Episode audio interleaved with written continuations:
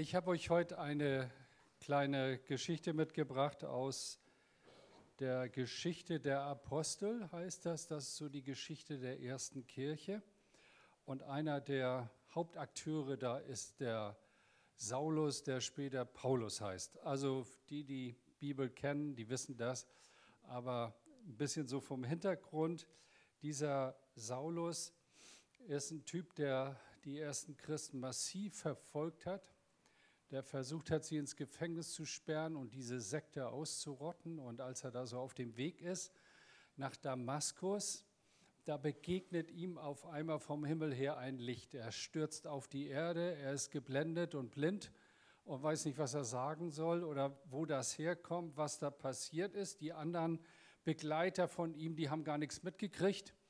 Und dann fängt eine Stimme an zu ihm zu sprechen, so wird es berichtet in der Bibel. Warum verfolgst du mich? Saul oder Saulus, warum verfolgst du mich? Und dann sagt er, ja, wer bist du? Wer redet da mit mir? Und dann kommt die Stimme und sagt, ich bin Jesus, den du verfolgst. Also eine direkte Begegnung mit diesem auferstandenen Jesus. Und dann bleibt er blind. Er wird in die Stadt geführt nach Damaskus. Und äh, da, da wartet er einfach so ganz stark, also ein extrovertierter Mensch, der auf einmal auf innen gebürstet ist und gucken muss, was passiert da. Und dann kommt ein anderer Mann, der heißt Hananias, im Auftrag von Jesus zu ihm. Müsst ihr euch mal vorstellen, zu dem spricht Jesus da in seiner Gebetszeit und sagt, geh mal dahin in die Straße und mal sagen, Schulterbad 73, ja. Ach Herr, nee, da kann ich nicht hingehen, ne? Ähm, und er sagt, ja, was ist denn da? Ja, da ist, findest du einen, der heißt Saulus von Tarsus. Das war ja so die Reizfigur schlechthin für die Christen. Da geht man ja nicht hin. Und der hat den Mut, da hinzugehen. Das ist einfach nur ein Jünger, also nichts Besonderes. Also einfach nur jemand, der mit Jesus unterwegs ist. Und dann geht er dahin und sagt, ich soll mit dir beten, lieber Saulus. Und legt ihm die Hände auf. Er wurde wieder sehend. Er stand auf und ließ sich noch in derselben Nacht taufen. So.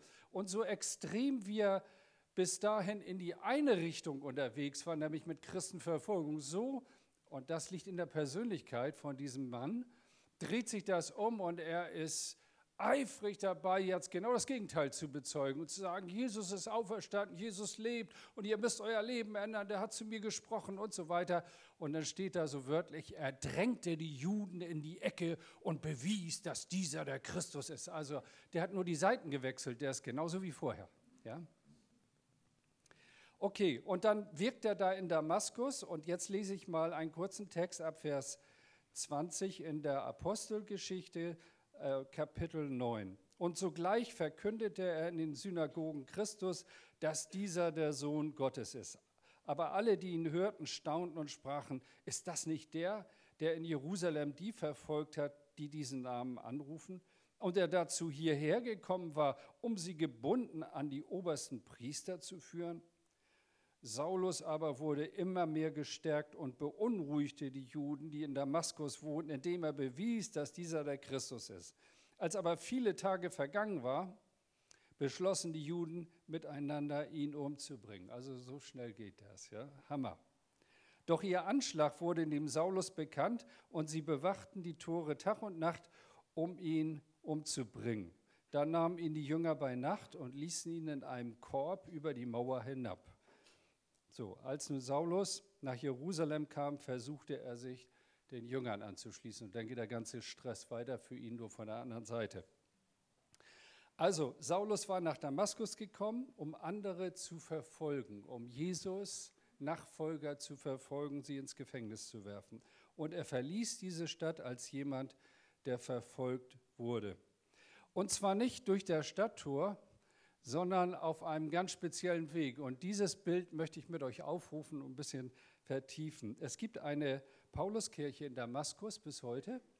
Und in dieser Kirche gibt es eine Skulptur, die ist da angebracht, wie Paulus in einem Korb so zwischen Himmel und Erde hängt und oben einige namenlose Leute, die ihn festhalten.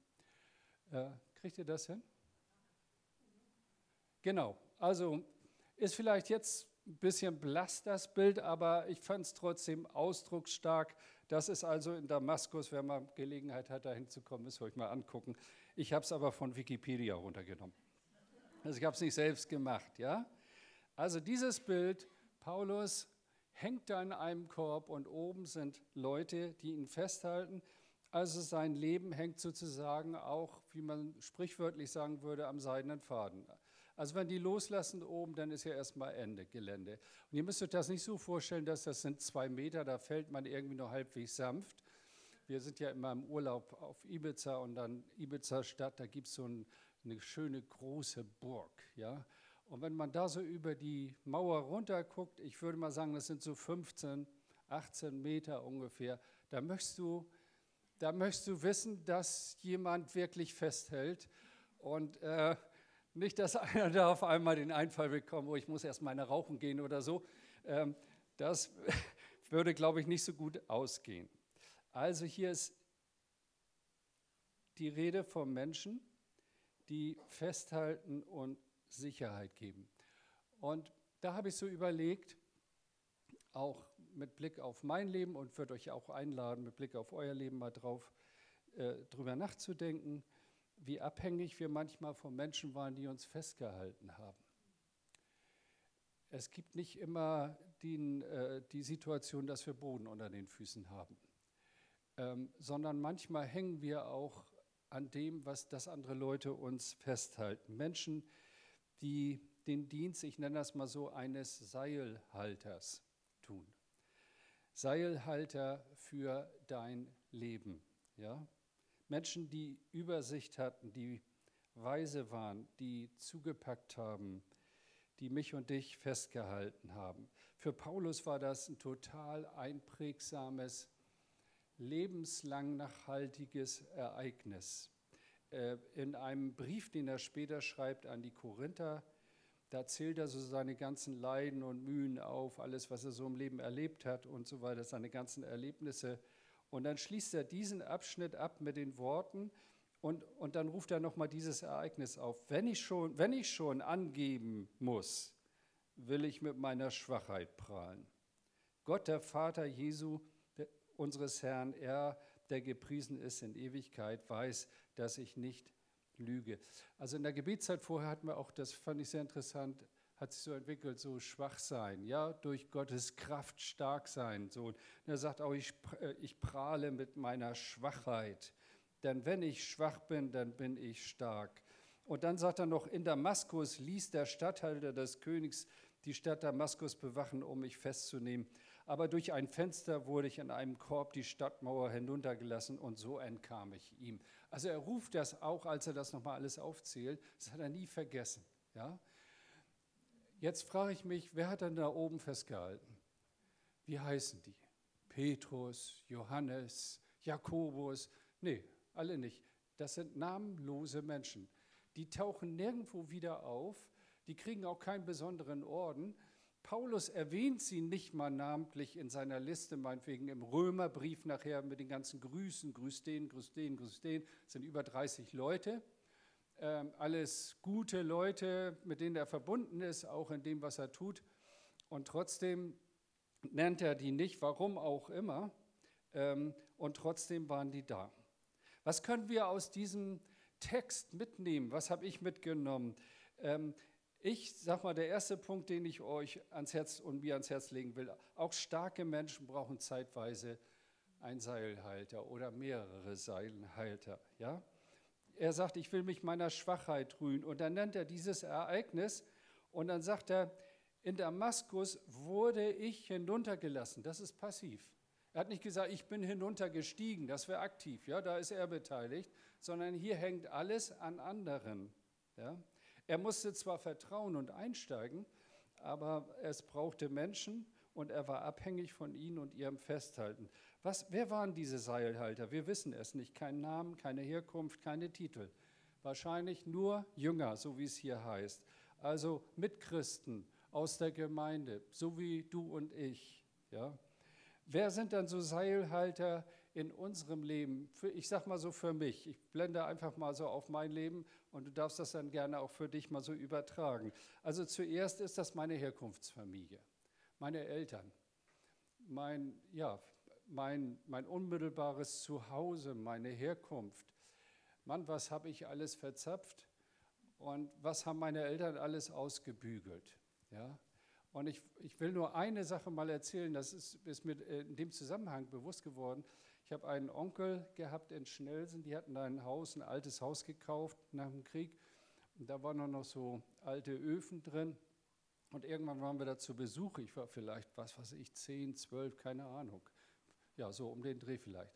So, und wir waren da sonntags nachmittags und dann sollte der Ofen runtergebracht werden, wurde ein neuer eingebaut und dann sagte mein Onkel, ich kann den nicht allein runterbringen.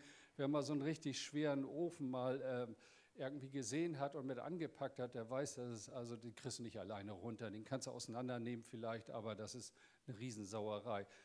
Kurzum, der hat die auf eine Sackkarre getan, festgemacht und dann gab es da so eine Holztreppe aus dem ersten Stock und äh, ich stand so ein paar Stufen runter vor diesem Ofen und oben stand mein Vater und noch ein anderer Onkel und mein Cousin und so weiter. So, und dieser Onkel Horst hieß der, der stand mit mir vor dem Ofen und dann sagte er, so komm jetzt, jetzt kipp das mal um und dann war das alles gesichert mit Seilen und so, hatten sich Gedanken gemacht.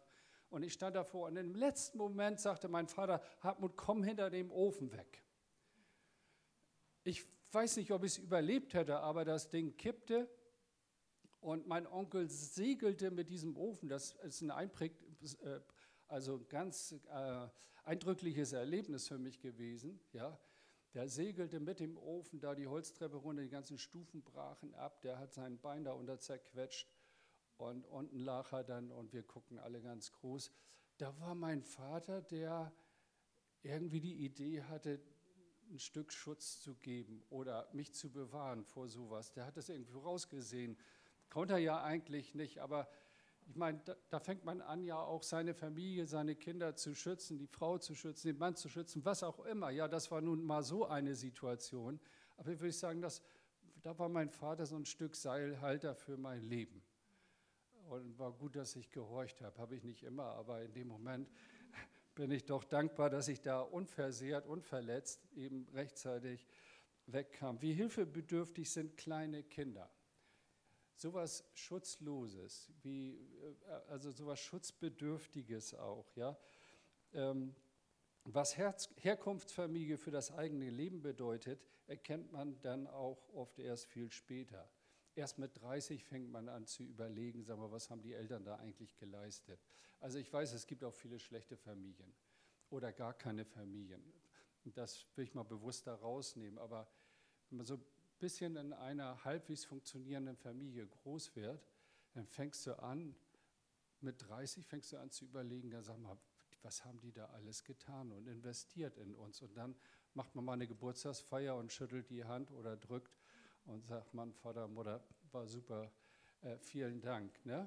Ich habe das, hab das selber erlebt, als meine Tochter aus dem Haus ging. Ich meine, die, die, die ist nach Afrika zu so einem Missionseinsatz. Das war alles klar, die hatte Abi, die ging nach Kenia und äh, aber in so ein muslimisch äh, stark gefährdetes Gebiet ein. Die haben vorher gesagt, wollt ihr das? Ja, alles gut, ne? Und dann sind wir, dann sind wir zum Frankfurter Flughafen ähm, weiß noch, ganz früh morgens haben noch McDonalds da uns den Bauch vollgehauen und dann kamen noch aus der Jugendgruppe der Gemeinde einige Leute mit und wir standen da und dann ging das zu dem Gate, da wo man dann nicht durch darf als Nichtreisender und dann dreht die sich um und nimmt mich in den Arm, das hat sie ja nur nicht das erste Mal gemacht und dann sagte zu mir, Papa, vielen Dank für alles. Das war so ein, so ein Dankeschön für so viele Jahre Investment und ich habe dann später festgestellt, dass auch andere Leute geheult haben. Ich habe auch geheult, als ich dann alleine war. Der Tag war gelaufen, ganz ehrlich. Ich bin dann, da war auch Weltmeisterschaft gerade zu dem Zeitpunkt, muss ich mal sagen, dann bin ich zum, ich habe gedacht, irgendwas muss ich jetzt machen, sonst flippst du aus. Dann bin ich zum Mediamarkt und habe einen riesen Flachbildschirm gekauft, so Ersatz irgendwie, ja. Ja, okay, ist blöd, ich weiß das, aber irgendwas musste ich tun. Äh, und damals war das mega teuer, so ein Ding. Der war noch gar nicht so groß, ne? das ist schon etliche Jahre her. Ähm, aber so dieses, dieses Bewusstsein, da hat mich jemand festgehalten oder wir haben auch im Guten festgehalten. Irgendwann muss man ja auch loslassen, das kommt ja auch gleich noch. Das gehört dazu. Aber ähm, dann merkt man erst, okay, was haben die da eigentlich so für mich und mein Leben auf den Weg geschickt? Was gehört noch dazu? Der Lehrer, ich führe das jetzt nicht alles aus, oder deine Lehrer. Man, ja, man kann, Lehrer findet man immer blöd, bis zu einem bestimmten Zeitpunkt. Aber irgendwann begreifen Menschen, die haben sich hier richtig Gedanken gemacht. Und die haben ja versucht, dich zu fördern und so. Wenn du in der Pubertät bist, da hast du keine Ahnung davon. Ja? Das ist einfach nur ätzend und lernen. Aber die haben sich ernsthaft Gedanken gemacht. Sie wollten, dass du ein gutes Fundament bekommst. Und dann spreche ich mal auch von der Church, von den Mitarbeitern hier, wenn ich denke, was Ruth und die Mitarbeiter alles in der Kinderkirche investieren. Einzig und allein deshalb, nicht weil wir da irgendwas von haben, sondern damit diese jungen Menschen auf einen guten Weg kommen und Jesus auch möglichst früh kennenlernen ähm, und im Glauben irgendwie mit ihm auch anfangen zu leben. Roll Ranger, also Pfadfinderarbeit oder Jugend. Alle diese Leute haben gesegnet, gebetet, geweint, Kraft aufgewandt. Ich war selber mal Jugendleiter viele Jahre. Was habe ich geheult? Auch um manche Leute, die dann ganz anderen Weg gegangen sind und wo ich versucht habe, mit festzuhalten. Auch gute Freunde, wie wertvoll und wichtig sind gute Freunde, Freunde, die festhalten, die auch mal sagen, hab Mut zu und ich mache es anders. Das ist doch wertvoll, da können wir doch dankbar sein dafür. Ja? Die mich festgehalten haben, die mich bewahrt haben vor irgendeiner blöden Entscheidung, die sicher komische Konsequenzen gehabt hätte. Jeder von uns braucht Seilhalter für seine Zukunft. Und jeder hat schwache Phasen und starke. Ähm, welche Seilhalter für dein Leben fallen dir ein? Das ist ein bisschen eine Hausaufgabenpredigt. So, nimm das mal mit nach Hause. Nicht so sehr auf, äh, Aufruf hier nach vorne und dann bete ich für euch und dann ist alles gut so. Nehmt das mal mit, überlegt mal, schreibt das mal auf. Äh, auch in dein, vielleicht dein privates Tagebuch, wie auch immer. Wer war das? Und zu wem könntest du vielleicht auch noch mal gehen und sagen, du vielen Dank, dass du dich um mich gemüht hast, ist mir jetzt bewusst geworden. Ja?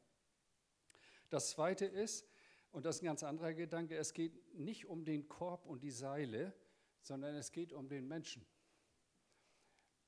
Das bildet das hier auch ganz gut ab. Es ist gut, Leute, wenn wir Systeme haben, nennen wir es mal so. Ein Korb ist ein System, ja? ist ein Instrument, ein Werkzeug, auch die Seile, um sie im Notfall einsetzen zu können, um sie irgendwie ja zum Nutzen aller auch irgendwie zur Verfügung zu stellen. Aber nirgendwo wird hier das Seil gepriesen, das so toll gehalten hat, oder das System oder der perfekt, geflochtene Korb. Ist vielleicht ein komischer Gedanke. Denkt ihr, was hat er bloß für Gedanken? Aber das, also ich habe ja auch mit Systemen zu tun, mit Organisation. Und manchmal wird das so aufgebauscht. Ja, dann ist das Gebäude so wichtig für manche. Auch als Kirche, dann haben wir ein tolles Gebäude. Aber was nützt das Gebäude, wenn die Leute da nicht reinkommen, wenn wir nichts anbieten, was die Leute in Anspruch nehmen. Ja, das ist so ein bisschen das, was mich auch beschäftigt. Der Korb und das Seil ist für den Menschen da und nicht andersherum zum Selbstzweck. Und alles, was wir hier tun, muss Menschen dienen und nicht ein System bauen. Auch darüber würde ich euch gerne einladen, mal nachzudenken. Ja? Was tun wir mit unserem Einsatz? Wo sind wir ähm, auch engagiert. Und da muss einfach die Priorisierung stimmen. Nichts gegen Gebäude, nichts gegen Technik, nichts gegen all das, was wir jetzt auch hier sehen. Wir brauchen das ja, sonst können wir uns nicht treffen. Draußen sitzen oder stehen, dann gehen die ersten jetzt schon weg, weil es einfach zu kalt ist. Ne? Höchstens, wenn es Glühwein gibt. Ähm, also für mich ist wichtig, dass die Priorisierung stimmt. Und ich bin nun so viele Jahre in Kirchen unterwegs, habe Beratungen gemacht und manchmal gibt Streit über irgendein so Pille-Palle-Kram und ist es überhaupt nicht wichtig. Ja, dann streiten sich, ob da eine Blume stehen soll oder nicht in der Mitgliederversammlung. Ey, weißt du, scheiß auf die Blume, nimm sie mit. Äh, es geht um was ganz anderes. Ja, es geht um was ganz anderes. Wir brauchen diese Dinge. Auch diese Leute brauchten den Korb und die Seile, aber haben das nicht umgedreht, sondern es ging ihnen um den Menschen, um den Saulus. Ja? Und ich glaube, grund, grundsätzlich, ganz vereinfacht gesagt, hat Gemeinde zwei Aufgaben. Das erste ist, wir, Jesus sagt, wir sollen Salz und Licht sein in der Welt. Ihr seid das Salz der Erde, ihr seid das Licht der Welt. Also wir haben eine Funktion in dieser Welt, auch in diesem Stadtteil. Deswegen hat Gott uns hierher gestellt. Ja? Menschen zum Glauben zu rufen, in eine Beziehung mit Jesus und zu sagen, kommt in Ordnung mit Gott. Das ist unsere eine Aufgabe, ja, auf jeden Fall. Die Bibel sagt manchmal auch, tut Buße, hört sich für manche streng an, aber es, äh, Buße tun hat, also nicht, äh, hat nichts mit Büßen zu tun, sondern mit Umkehr. Ich bin nicht mehr auf dem Weg weg von Gott, sondern ich bin auf dem Weg hin zu Gott. Und alles, was wir tun, dient diesem Ziel. Ja, das ist unsere eine Setzung. Und das ist wichtig, dass wir das im Auge behalten. Das zweite ist dann auch die Menschen, die jetzt mit Jesus unterwegs sind, auch zu stärken, zu festigen, sie zu unterstützen. Ist ja auch unsere Aufgabe. Äh, oder im Bild gesprochen, Jesus sagt ja auch mal, ihr seid meine Schafe und so, das wird ja oft aufgerufen, dass die Schafe im Stall versorgt werden, eine gute Nahrung bekommen. So wie was wir jetzt auch machen hier im Gottesdienst, ist auch ein Stück stärken, dass wir nach Hause gehen und sagen, doch, das ist richtig, dass ich im Glauben unterwegs bin und es hat mir gut getan. Ich äh, habe gespürt, dass Gott da ist und mich auch heute angerührt hat. Und das ist so die zweite Hauptaufgabe. Ja? Ich mache mal zwei Beispiele dann. Das erste ist so das System Kirche und Gemeinde. Wie viel steckt die westliche Welt, ich sage es mal ganz allgemein, das westliche Christentum in alle möglichen Optimierungsvorhaben, Bühne, und Stylisten und Tätowierungen, was alles heute dazugehört, ne? damit das richtig cool rüberkommt. Leute, das ist zweitrangig. Können wir alles machen. Ich will auch niemand eine Kleiderordnung verpassen oder so. Jeder soll das so machen, wie er möchte. Ja, aber das ist nicht die Hauptsache. Das ist überhaupt nicht wichtig. Sondern wichtig ist der Mensch, den Gott mit seiner Liebe erreichen möchte. Und alles andere ist Beiwerk und Hilfsmittel. Ja? Ähm, und ähm, gut, die Frage ist, bei dem, was wir tun, rettet das Menschen? Kommen Menschen zum Glauben? Und wenn das der Fall ist, Halleluja, dann ist gut. Wenn das nicht der Fall ist, ist Alarmsignal. Dann müssen wir uns überlegen, ob die Reihenfolge vielleicht verkehrt ist. Und ich kenne Gemeinden und Kirchen, die nur noch in Optimierung stecken, aber da passiert nichts mehr. Und die Leute gehen weg und die finden nicht das, was sie eigentlich finden sollen in einer Kirche, nämlich die lebendige Beziehung zu Jesus. Und das zweite System, das ich nochmal ansprechen möchte, das hat jetzt vielleicht nichts mit uns zu tun, aber nur als Beispiel, ist das System Sabbat. Jesus stellte einmal fest, der Sabbat, also der, für uns der Sonntag, eigentlich der Samstag, ist für den Menschen gemacht und nicht der Mensch für den Sabbat. Die Reihenfolge muss stimmen. Genau das sagt er hier eigentlich auch. Was hat er dann beobachtet? Warum sagt er das dann? Er hat beobachtet, die Perfektionierung eines Systems von Regeln und Gesetzen, die Gott so gar nicht gewollt hat. Und wenn wir das machen, Leute, sind wir auf dem falschen Weg. Ja? Es geht auch nicht um Regeln, Gesetze und all. Es geht um eine lebendige Christusbeziehung. Ja? Und der Mensch damals spielte eine nachgeordnete Rolle. Jesus sagt, ich will Barmherzigkeit und nicht Opfer. Und da merkt er wieder, das hat was mit Beziehung zu tun, barmherzig sein. Das ist man nicht gegenüber einem Korb oder Seil, sondern das ist man gegenüber einem Menschen. Ja? Lass uns mal darüber nachdenken, wie viel Zeit, auch meiner Zeit, fließt die in die Erhaltung des Systems Kirche oder Gemeinde und wie viel Zeit habe ich wirklich Kontakt mit Menschen, die Jesus brauchen oder auch ermutigt werden müssen, im Glauben weiterzugehen. Es gibt eine schöne Illustration, ich, mir fiel bei der Predigtvorbereitung so eine Schildbürgergeschichte ein, die ich aber nirgendwo mehr gefunden habe. Ich weiß nicht.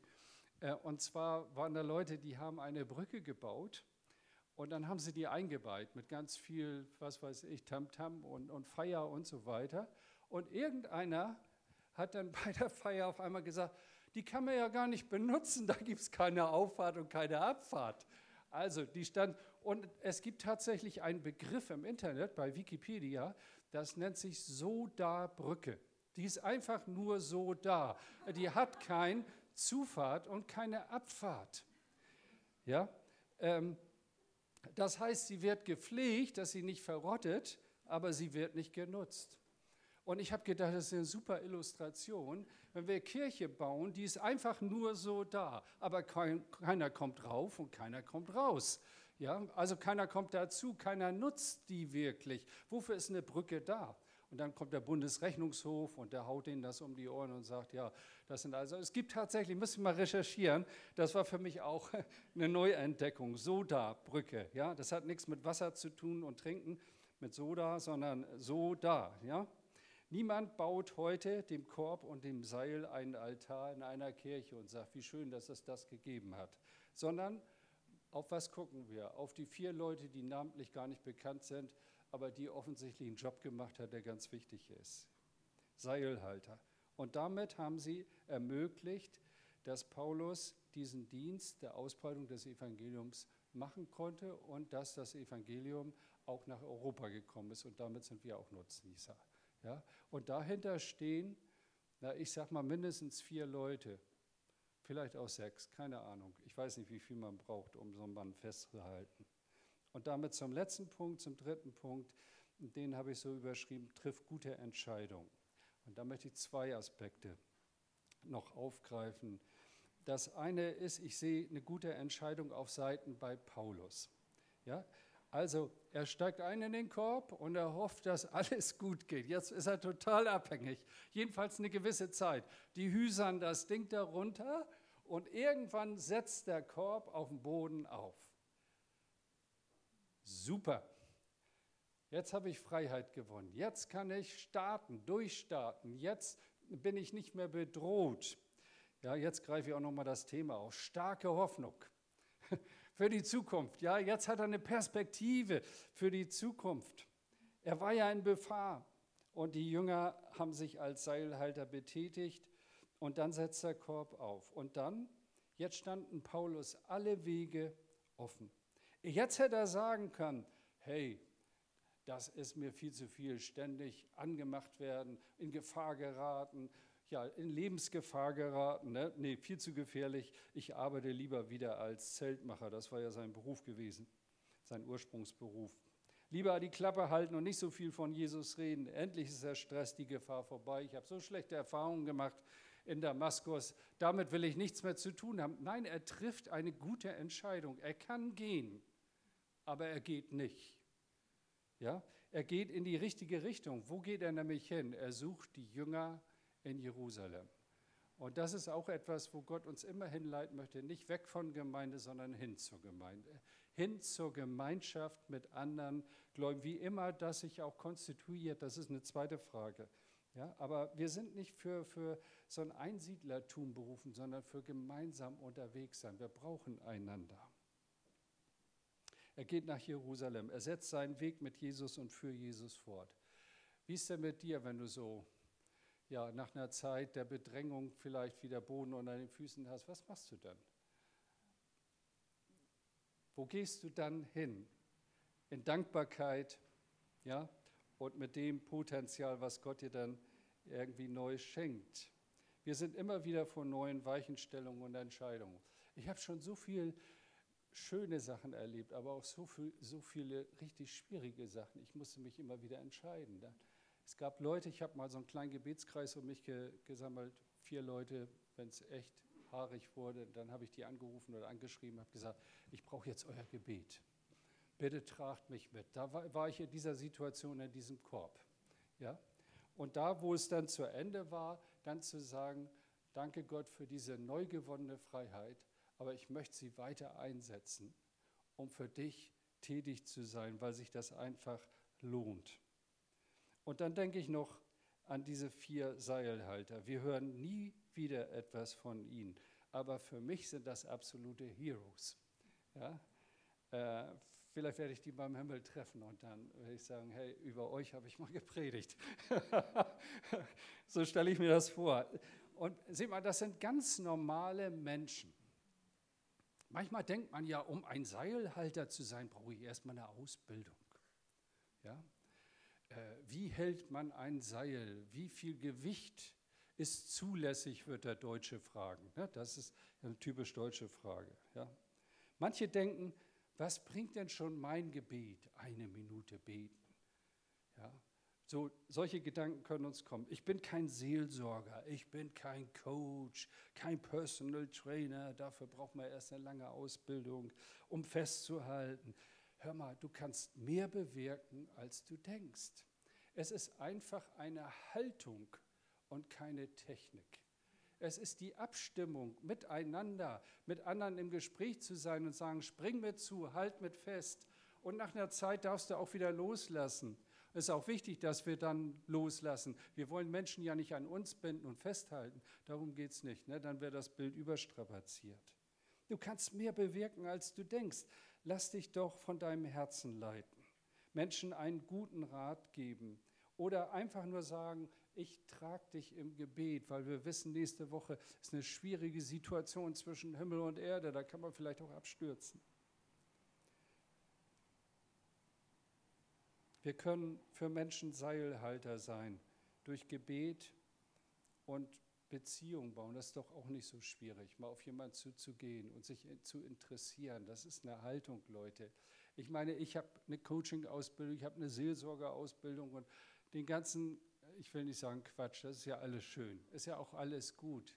Aber angefangen habe ich ganz einfach, indem ich mich mit Leuten getroffen habe, zum Kaffee zusammengesetzt und ihnen zugehört habe. Zuhören, das ist eine Kernkompetenz. Ja? Zeit schenken. Und da können wir ganz viel mit festhalten und ganz viel auch bewirken. Das ist ganz viel Ermutigung, Leute. Wir brauchen so Seilhalter.